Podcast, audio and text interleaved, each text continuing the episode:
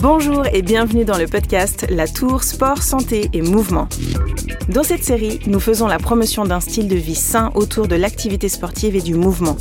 Nous encourageons le développement et le maintien de la performance. Ces podcasts vous donnent un accès direct aux conseils et aux informations des plus grands experts.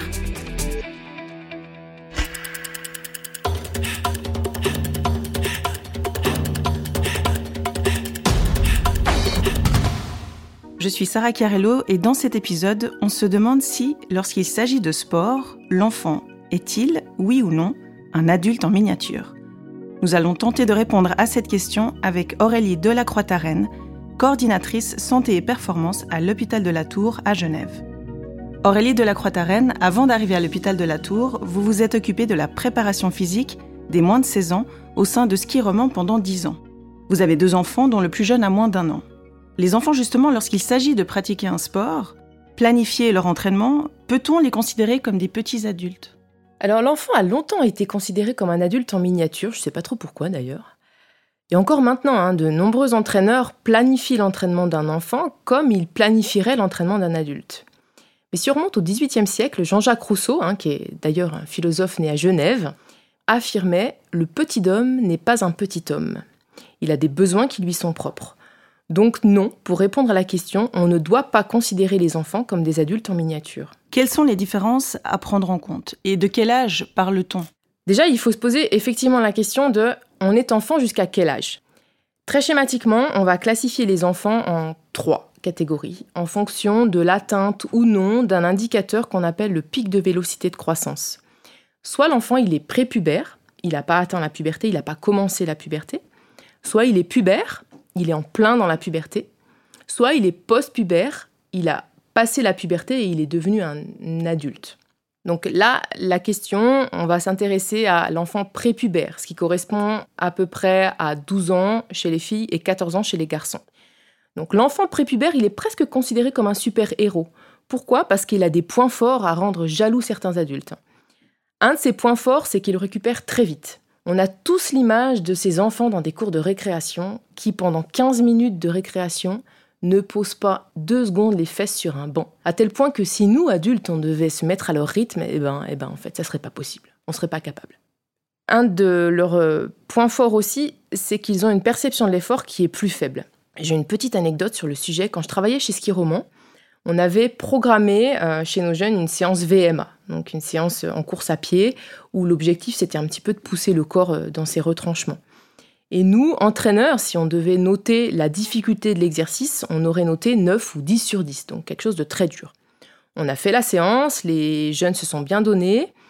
À l'issue de la séance, ils ont rempli leur carnet d'entraînement comme ils le faisaient habituellement, ils ont évalué la difficulté de l'exercice, on a contrôlé ça, résultat 6 ou 7 sur 10. Donc moi, j'avais conscience de ce point fort qui est la, perception plus faible de l'exercice, mais mon collègue, jeune entraîneur, pas du tout.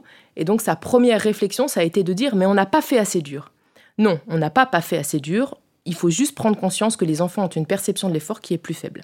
Un des derniers points forts, c'est que l'enfant est prédisposé aux efforts aérobies, aux efforts en endurance. Parce que de façon très schématique, pour resynthétiser l'énergie dont il a besoin pour faire face à ces efforts d'endurance, il va accumuler moins de déchets. Ça, c'est pour les points forts. Il a aussi des points faibles. Malheureusement, oui. Et c'est pour cette raison qu'il faut être vigilant lorsqu'on entraîne des enfants. Tout d'abord, il a une course qui est peu économique. Il se fatigue vite lorsqu'il court, en partie parce qu'il a une moins bonne coordination. Il a une puissance et une force et une explosivité qui sont plus faibles, forcément. Et surtout, surtout, il est très fragile sur le plan ostéo-articulaire. L'enfant, il est en perpétuel changement. Il grandit tout le temps. au niveau morphologique, il change beaucoup régulièrement. Et c'est ce qui lui confère un petit peu cette fragilité ostéo-articulaire. Alors ça, c'est bien compris, mais comment planifier au mieux l'entraînement de son enfant, tenant compte de ses points forts et ses points faibles? Alors, on ne peut pas mettre les enfants sous cloche sous prétexte qu'ils sont fragiles. Hein. On peut les entraîner efficacement en préservant leur santé, à condition de, faire un petit peu attention à certains points. La première des choses à faire, c'est d'élargir le répertoire moteur de l'enfant en lui faisant pratiquer plusieurs activités sportives et ne pas l'enfermer dans une seule et même activité sportive. Ensuite, on l'a dit, l'enfant est prédisposé aux efforts aérobies, aux efforts en endurance. Alors, est-ce que c'est judicieux, si jeune, de lui faire pratiquer un sport d'endurance et de l'entraîner à un sport d'endurance? Je suis pas certaine. Il y a peut-être d'autres priorités à mettre en avant, euh, par exemple l'entraînement de la force. On le verra dans un prochain podcast. L'entraînement de la force est très bénéfique pour les enfants. Et dernier conseil, il faut veiller à sa charge d'entraînement. Alors ça peut paraître très scientifique comme ça, mais les parents souvent ont tendance à en faire faire beaucoup trop à leurs enfants. Et là, je dis attention. Attention parce qu'on l'a dit, le corps d'un enfant est fragile, il a, un, il a un système ostéo-articulaire qui est fragile, et puis il faut essayer de trouver le juste équilibre entre en faire assez pour le faire progresser, mais ne pas en faire trop pour ne pas le blesser, et puis envisager euh, sa carrière, si tant et si bien on peut parler de carrière, sur du long terme. Alors justement, peut-être une dernière question sur euh, les enfants qui font de la compétition. Est-ce que là, on a une approche qui est différente? Non, pas du tout. L'approche est la même.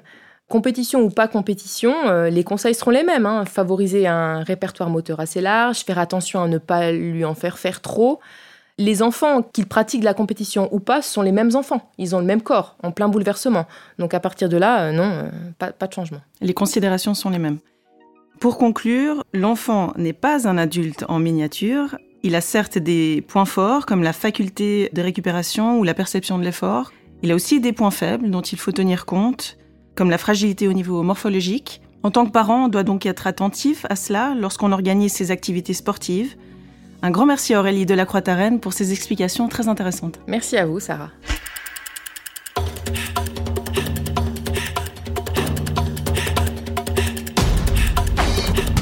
Partagez ce podcast sur les réseaux sociaux. Pour plus de conseils, suivez notre page Facebook et notre compte Instagram.